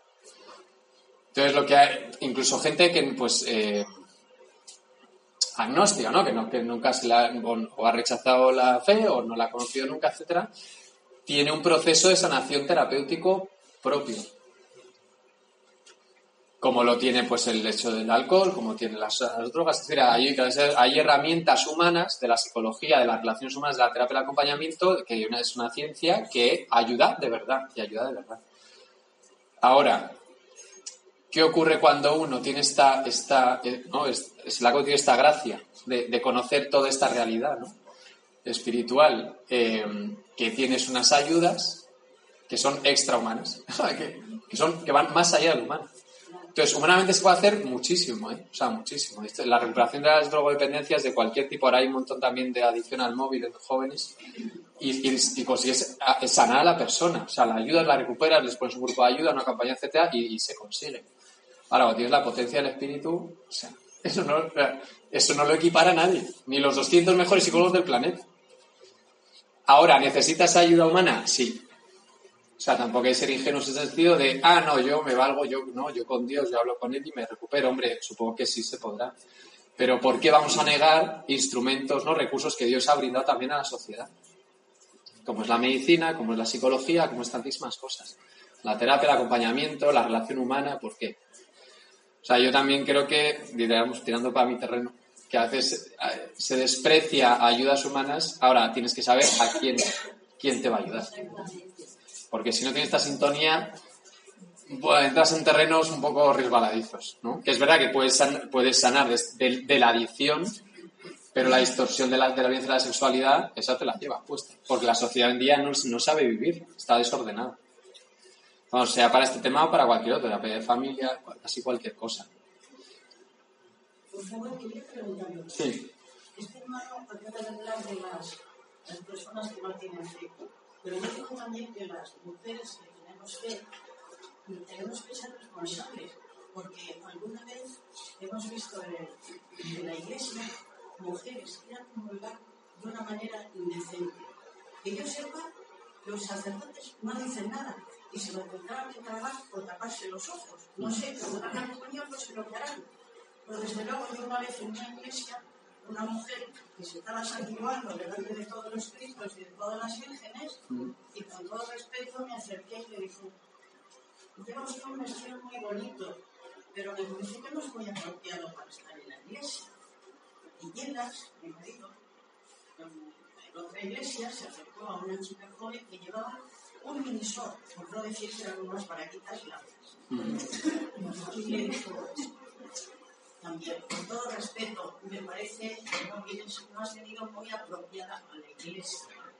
Entonces, creo que aquí hay un sacerdote, pero también los sacerdotes creo que algo debían decir, ya que las mujeres que tenemos fe Ujú. no se nos ocurre, por ingenuidad, por ignorancia, por lo que sea, que no es lo mismo ir a la piscina que ir a la Eucaristía, ¿eh? A lo mejor los sacerdotes podían decir algo, a lo mejor. O sea, yo no puedo hablar por el nombre del sacerdote, pues. Sí creo que es verdad que todo educa, ¿no? O sea, que si somos una comunidad, la comunidad educa también de por sí. Mm, no sé muy bien qué contestar en concreto, pero sí, sí puedo decir que todos tenemos nuestro proceso de, de mejora, ¿no? O sea, que si estas personas son recurrentes o las ves habitualmente, entonces se puede hacer un proceso con ellas de crecimiento. Sí creo que imponer la norma por imponerla, em, no, no como lo has contado tú, pero, pero irnos al extremo, al extremo opuesto, ¿no? De, de ser tajante, a lo mejor produce precisamente el efecto rebote y no vuelven a aparecer. Pero es que yo para entrar en una le tengo que poner tu ¿verdad? Sí, pero es que el catolicismo no es el islam. Y como no puedo entrar en una mezquita, me pongo el más, ¿verdad? Luego entras en temas culturales, ¿no? De si es de respeto de, de- de- de- al sitio a donde vas, pues hacer lo que se hace en este sitio. Yo recuerdo, no sé qué JMJ iban, ¿no? Entonces repartían pañuelos para cubrirte las, eh, para no entrar en, en- no digo ya, la- sino en, en camiseta de tirantes. Entonces veías un cartón ahí que la- si quieres entrar aquí, estas son las normas, genial. Yo quiero entrar, pues, pues a pechuga. No, pues hubo gente que se quedó fuera. Porque iba en chanclas. Bueno, pues te quedas fuera. Entonces, no es solo a lo mejor a nivel, es verdad, de respeto por los signos o por la presencia, sino también por el, es, eh, a nivel cultural. De todas maneras, eso es un fenómeno que está ocurriendo con la gente joven, porque eh, yo que un instituto se puede elaborar toda una normativa para ver cómo tienen que ir las adolescentes, porque van prácticamente desnudas. Sí. Y, y muchas han enfadado con Cofradía y todo eso porque no les dejan llevar la camiseta de Sí, bueno, son libres, sí. Sí, Y sí. no estamos hablando de porque son iglesia, ¿no? Es que Pues digo que hay normas culturales que a, que a veces se han perdido y mucho. Con este derecho individual. Ya, pero aquí no. Como aquí en la mesa no se canta una obra con la boca llena, pues si no, pues vete aquí, no comas aquí. O sea, que las normas de aquí son estas. Si las asumes, entras. Si no, pues no puedes entrar. Que está más allá de lo religioso. ¿no? Bien, entonces, ¿qué ayuda, no? En esta guía, pues, desde luego, yo sí pongo aquí este primero, ¿no? Que si, se descubre que es una adicción, hay que, hay que derivar a un profesional que, que, que haga todo este proceso de sanación de la adicción. Es lo primero que digo que es, entonces, hay veces que dices, ya, pero entonces, ¿cómo sé si es una adicción o no? Pues por cosas que hemos visto antes, ¿no? Por cómo te lo reporta la persona. O sea, si es falta de control, falta de libertad, consecuencias, pero, o sea, cada vez más como que necesito, estoy gritando porque yo no puedo controlar esto, ¿no? Que me controla a mí, mis propios impulsos, empiezo a dormir mal, eh, tengo cambios de humor drásticos, tengo una incapacidad comunicativa con mi mujer o con mis padres o con mi familia, me estoy quedando aislado cada vez más, como cualquier adicción. ¿Ves? ¿Ves como luces, ¿no? Que te están hablando de que esto no es solo una caída puntual que, bueno, le cuesta este tema, es que, es que está metido aquí hasta el cuello. Entonces, en ese caso, eh, ha- habría que llevar un profesional que, que, que acompañe y que ayudara a recuperar, eh, o sea, a, a romper la adicción, como cualquier otra adicción, sea de alcohol, sea de sustancias, sea lo que sea. Ahora, más en el trato, digamos, cotidiano, pues pongo varios contrastes de estos. Nos pasa, a mí me pasa también como padre, ¿no? Que te cuentan y te escandalizas. Dices, "Oh, pero ¿cómo? Te tiras las manos a la cabeza. Bueno, pues esto no ayuda. No ayuda porque si nos pasa a nosotros, no nos ayudaría a nosotros. ¿no? Entonces, lo primero es siempre la comprensión, que viene de la misericordia. ¿De qué? De comprender quién es la persona y qué miserias tiene. Y que, vamos, no eres, tan, no eres muy distinto a mí. Entonces, siempre comprender, comprender. O sea, ir a comprender, tener esta mirada de, limpia, en este sentido de, de de, de- de entender, ¿no? Pero comprender no significa darte carta libre. O sea, que yo te esté comprendiendo y acogiendo, no te estoy, no es, venga, vale, no pasa nada, siga, ah, ¿no? No es, no es grave. O sea, esto es muy grave, pero comprendo que te sientas así, comprendo que en tu situación esto se dé. O sea, es totalmente lógico, entra dentro de una lógica de tu situación. Esto libera mucho a la persona, que no es porque sea malo o porque soy no sé qué, ¿no? Entonces yo me hago cargo, me hago cargo de ti. O sea, no es de tu situación, sino de ti, de tu persona, de tu vida. Primar la confianza por encima de la sospecha. Esto en jóvenes pasa mucho, ¿no? Que ahí si muchas veces se ha sospechado, a ver, enséñame esto, ¿qué estás haciendo? No sé qué, y hay un momento en el que es como, me guardo de que me vigiles, ¿no? Y busco subterfugios, alternativas, etc. Entonces, ¿qué significa la confianza? Sabéis que hay que ganarse. Entonces, esto no es gratis, ¿no? O sea, no es, vea, ya confío en ti, no, no, demuéstrame que puedo confiar en ti. Esto pasa en niños pequeños. Que empiezan a decir, pues, entonces, ¿por qué puedo ir a comprar el pan a la panera de la esquina? Bueno, pues porque te he ido soltando, entonces confío en que vas a cruzar bien, no vas a hablar con extraños, ¿no? Yo te voy dando una confianza y me la vas devolviendo. Si te dejo salir un día y vuelves a las tantas de la mañana y no me has avisado, la siguiente, pues esta confianza la has roto, tienes que recuperarla, gánatela. Entonces, un proceso de ayuda, si en el caso de que se continúe un tiempito, esta confianza te la va reportando, ¿no? Y, da, empodera, da, eh, mucha capacidad. Interesarse por el otro. Esto pasa con los hijos, pasa con los alumnos, pasa con los, con los que acompañéis, pasa con cualquier persona. si, si queremos establecer un vínculo de ayuda, si la persona ve o se da cuenta de que mm, te da igual lo que te cuento, no te interesas por mí, nos volvemos a ver y no, me, y, y no te acuerdas de lo que te conté la otra vez, o no me preguntas qué tal fue este tema o qué pasó con no sé qué, que, que estabas escuchando, ¿no? Esto pasa con los hijos a veces, que llega y te cuenta tal y dices, ¿qué? ¿Pero que, de qué me estás hablando? Y es como, pero que cuando hablo, no, no- no me escuchas cuando te hablo, que hoy tiene un examen o que hoy me pasa no sé qué, y a veces te cuentan cosas que no que dices, te cuentan cosas de sus aficiones, de sus cosas que le gustan, yo qué sé, de un personaje, de un libro que ha leído y tal, es como dices, pero ¿qué- este tío me está hablando, no entiendo nada. ¿Qué más da que no lo entiendas? Hazte el interesante, por lo menos hazte así, di, ah, qué bueno esto, a ver, cuéntamelo. ¿Por qué? Porque si no me preocupo por sus cosas, ¿por qué va a creer que me intereso por él? ¿No? Pero aunque sea ya, yo qué sé, qué casco, oye, ¿qué, qué música estás escuchando? O si es muy aficionado al fútbol, ¿eh? ¿qué tal va tu equipo? ¿No? Que, no sé, cosas que demuestren a la persona en lo cotidiano que estoy aquí por ti, que me interesas tú. No me eres ajeno, ¿no? Y no delegarlo. Eh, esto hablado con tus padres, a mí no me cuentes esto. Esto ya, no sé, a ver si en el colegio tienen una charla de sexualidad, que yo no estoy para esto. ¿no? Pues no podemos delegar. Porque nos buscan a nosotros para esto. No censurar porque sí, no dar la norma moral. Sabes que esto es pecado y pecado grave, vete a confesar. Esto será el final de, de- de un camino, ¿no? Porque hay personas que, están, que, que no son capaces de acercarse a un sacerdote. Por lo que decía antes, porque se sienten totalmente inmerecidos de esto. Pues hay que empujarles a ello, pero con mucho cuidado. No es marcar la norma, esto no es bueno, pero ¿cómo se te ocurre? Pero tal, esto no ayuda a nada. Eh, genera distancia. Que sí, te voy a contar los daños que ya estás viendo. ¿no? O sea, pues esto se estudia científicamente, todo cosas que os he contado yo. Luego os daré referencias de libros, etcétera. Pero este advierto de que esto es, que esto es real. O sea, que, te- que cuidado con esto, que mira, te puede ocurrir este tema. ¿no? O sea, yo te advierto si tienes que.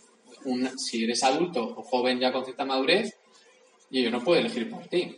O sea, te puedo ayudar, acompañar, advertir, aconsejar tal, pero el que decide eres tú. Es como decía la EGT, ¿no? Yo no puedo conducir por ti. O sea, ponte el cinturón, por favor, porque yo no puedo entrar en tu coche y ponerte el cinturón. Esta aquí se quedan cortas las palabras en esta, ¿no? Educar y no instruir. Instruir es yo te transmito una información. Pues la estadística es esta, los datos son estos, tal, tal. Esto tampoco vale. Pues como a mí no me va a pasar. Esto seguro está amañado. Esta, esta encuesta, ¿quién lo ha hecho? Seguro que viene no sé dónde. Sino educar, educar. ¿Educar qué es? es muchas cosas. Pero a mí nos, nos gusta mucho una definición que es yo te ayudo a interpretar tu experiencia. Te doy luz sobre tu experiencia. Yo te hablo de lo que te está pasando, pero desde una luz que no es la mía, es que me viene dada por la antropología adecuada, ¿no? La teología del cuerpo, el magisterio, que es la luz que utilizo para mí, para mi propia vida. Entonces, por ejemplo, una pareja de novios, ¿no? Que desea un montón acostarse y tiene, dificultades para vivir la castidad en la abstinencia, en concreto en el noviazgo, es, no puede decir, no, no, tú no desees a tu novia. Entonces, ¿para qué está con ella? claro que desear es bueno, pero te interpreto que esta experiencia del deseo que tú tienes de atracción enorme, que es que te, vamos, que es que te, la comerías, eh, no es este tiempo. Y te interpreto lo que te está ocurriendo. Pasa un montón con las emociones, con lo, que te ha ocurrido, con dudas de fe. Ah, te tengo que ayudar a interpretar a veces también la experiencia, eh, la experiencia de fe que tienes.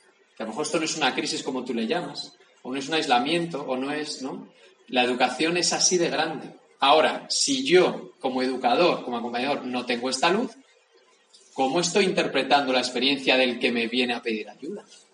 ¿Con la mía propia? ¿Con mis criterios de vida? Cuidado aquí, porque yo doy lo que yo tengo y no puedo dar lo que no tengo. Si no he experimentado la gracia, la sanación, la misericordia sin medida, ¿cómo, no? ¿cómo lo voy a enseñar, a mostrar, a, gustar, a, poner el deseo en el corazón de que esto es muy bueno para ti? Si es solo teoría para mí.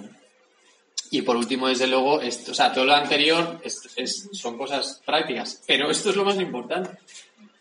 Si la persona no se siente amada, todo lo demás no vale para nada. ¿Y qué es amar a otro? Ya lo sabéis, es mirar con compasión, con amor, como bueno, como Dios, como la parábola del hijo pródigo, ¿no? Como a la, a la mujer adúltera, como a Zaqueo, como al ciego de nacimiento, como al joven rico, como pim, pim, pim, pim, pim, todo. Como al rey David. ¿Sabéis lo que le pasó al rey David? Es una, es una pasada la historia del rey David, os animo a que la leáis. Es, es espectacular.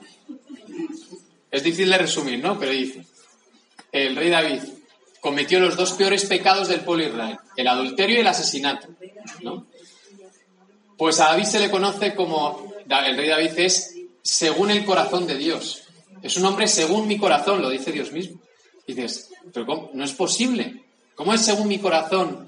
Si mira lo que ha hecho, que es todo lo opuesto a ti, que estaba castigado con la, con la muerte instantánea. Y era el rey. Es espectacular. ¿Sabéis cómo se salva David? ¿Qué es lo que le permite recuperar la amistad con Dios? Solo una cosa.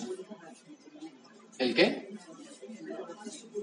Reconocer su culpa, que es la humildad.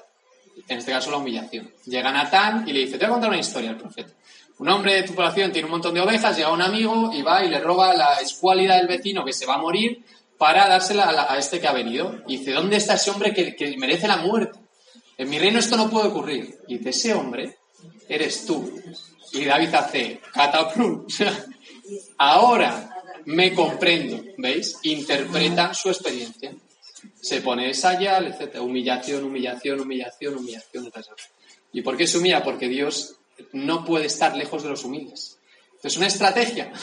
Entonces, cuando, cua- cuando queramos tenerle cerca, lo decía Santo Teresa de Eliseo, dice, humíllate. Y aparece en un momento, porque se ha, prom- se ha comprometido a sí mismo con los humildes. Entonces David cuando llega a este le tira piedras y le dice otro, voy a matarlo y dice, no, no, no, no, que me viene muy bien, a ver si Dios se, apiada de mí, porque esto es una humillación para mí.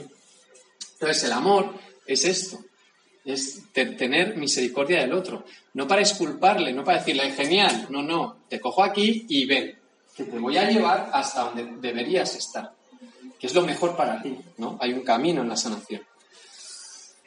Bien, bueno, son casi las 12. Bueno, simplemente, bueno, me habían pedido también que lo muy, brevemente el tema de la masturbación. Ahí va asociado, os lo comentaba antes, pero sí que pongo una diferencia por si os ayuda a discernir. Una cosa es que sea un comportamiento aislado, ¿no? Que que en la masturbación pues es como un pecado más, una cuestión de debilidad circunstancial, pues por un goce egoísta, buscar el placer momentáneo, o una tensión, picos de trabajo, esta frustración, tensión, estrés, y entonces es una forma de descargar una tensión. Se puede en casi todas las edades este modelo y, o sea, no va mucho más allá. ¿vale? O sea, hay una, pues una pequeña guía, un acogimiento, una confesión, etc. Ahora, sí, una dificultad grande es que sea un hábito adquirido, que precisamente es un hábito compensatorio, ¿no? que se ha alterado la imagen de la sexualidad, que en vez de ser la sexualidad, el cuerpo es para el otro, no es para mí, pero es- estoy en un enroque egoísta constante, todo el rato para mí. Y es una descarga, es un desorden afectivo, porque pues no comprende el bien, se le ha nublado la razón y no ve el bien de la persona. Y se le ha deformado la libertad, y entonces es un esclavo. Y entonces los esclavos no tienen capacidad para salir por sí mismos de la esclavitud. Entonces necesitan ayuda, ¿no? Entonces cuando la, la masturbación es en este caso un hábito adquirido, el proceso es mucho, claro, es, diferente pero que, que solo como criterio yo también de discernimiento, ¿no? Que a veces pasa que magnificamos cosas y a lo mejor no es este caso. Sí. es muy distinto, yo creo, aunque no lo estudio, pero creo que la masturbación en una chica es distinto, muy distinto de un chico. Generalmente se habla de chicos, porque conocido casos de una, de una persona, Más fuerte, más fuerte. era una masturbación compensatoria. Esa chica no tenía éxito, Sí. Mm. Sí.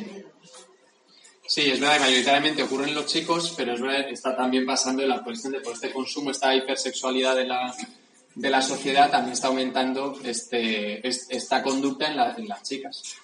Y efectivamente, por la diferencia sexual, no, no es. Este es un problema que tenemos en la sociedad. Parece que todo, to- es igual para todos todo, y no es verdad. No es verdad. Las causas de los fenómenos afectivos son muy diferentes porque el afecto es diferente también el varón que la mujer que son menos los casos, pero también los hay cada vez más. Por ejemplo, el aislamiento de los, como los chicos son todos unos así, y yo no quiero relacionarme con un chico porque me va a tratar mal, pues me enroco a mí misma y busco mi propio placer, que es mucho más satisfactorio.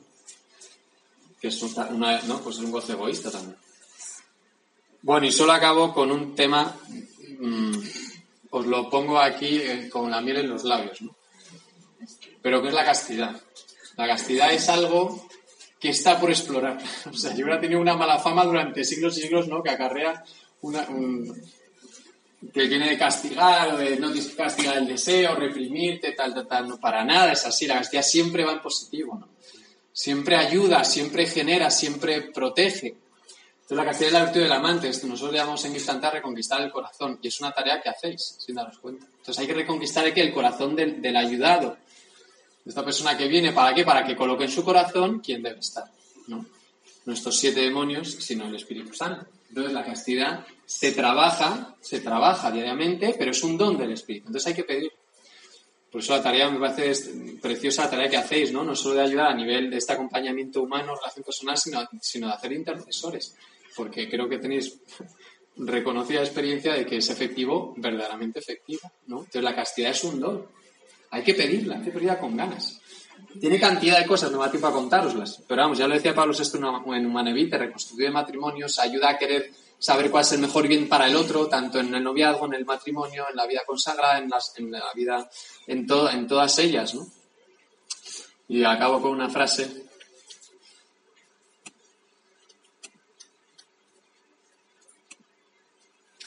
que decía San Juan Pablo II, para que veáis la potencia de la castidad y la importancia que lleva, ¿no? Dice, únicamente un hombre y una mujer castos son capaces de vivir, de experimentar el verdadero amor. O sea, no puede haber santidad sin castidad, porque la santidad es el amor pleno, completo, ¿no? De la donación al otro constantemente, que es la felicidad plena, y este modo de darse a los demás, la- digamos, el vehículo, la herramienta es la virtud de la castidad, que bebe de todas, de un montón más. Claro, las virtudes siempre van juntas.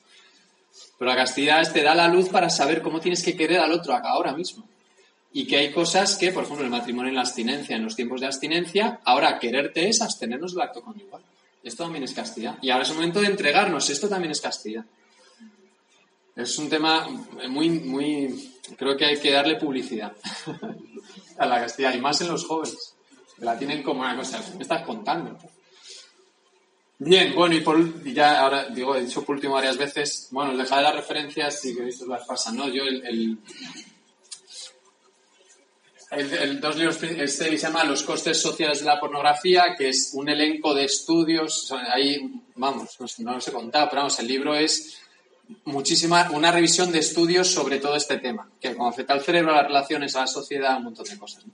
Y luego el, el que llevo leyéndome este mes es el otro, se llama Porno- Pornografía, comprender y afrontar el problema, que trabaja, tiene una primera parte no solo de todo esto, bueno, cosas que os he contado yo, cómo afecta, etcétera, etcétera, la diferencia en el hombre, en la mujer, en los niños, en los adolescentes, en los matrimonios, y luego tiene una segunda parte, este es un autor, ya 20 años haciendo terapia sexual, de- sacando a la gente de esta adicción, es católico, y da conferencias, etcétera, y luego tiene en la segunda parte un modelo, un- una metodología que él ha desarrollado a lo largo de toda su experiencia, de siete puntos, me parece que son, para ayudar a la persona a desengancharse de esta adicción. Y luego, solo este de imágenes buenas, imágenes malas, es un recurso súper bueno para padres o educadores para ayudar a hablar con los hijos de- sobre la pornografía, desde los siete años. Este es el que yo usado en mi casa. Esto es una historia de ocho capítulos, son 12 páginas, creo, 20 páginas. Entonces, una madre que habla, es una historia de una madre que habla con su hijo, entonces vas leyendo con el, con el hijo la historia y la propia historia, la propia conversación que tiene la madre con su hijo, eh, te ayuda y, ¿no? y luego tiene unas preguntas y tú esto qué piensas, cómo lo ves, te ha pasado alguna vez, Tú, ¿no? O sea, como es introducirle en este tema con una guía muy sencillita, muy sencillita. Y luego dos páginas web, bueno, gente que hace esto en internet fenomenal, dale una vuelta, es una asociación española que hace terapia, de- son terapeutas, explícitamente no son católicos, yo no sé si lo son, pero escuchas cosas que dices, esto huele, o sea, si no son católicos profesos, desde luego tiene una, antropología eh, bien fundamentada. Y luego Fight the New Drug es, una- es un movimiento social norteamericano que es una pasada. Han llegado a España, lo- ahora lo están haciendo en español, tiene una página en español, que también volcan estudios, bueno, hace un movimiento social de conviértete un- en un fighter, en un luchador. Entonces reparten camisetas, merchandising, van a sitios de los adolescentes, de los jóvenes, concienciación concienciación social. Pues nada, yo encantado de haber estado aquí. De verdad, muchísimas gracias. Y esto es lo que yo espero que consiga.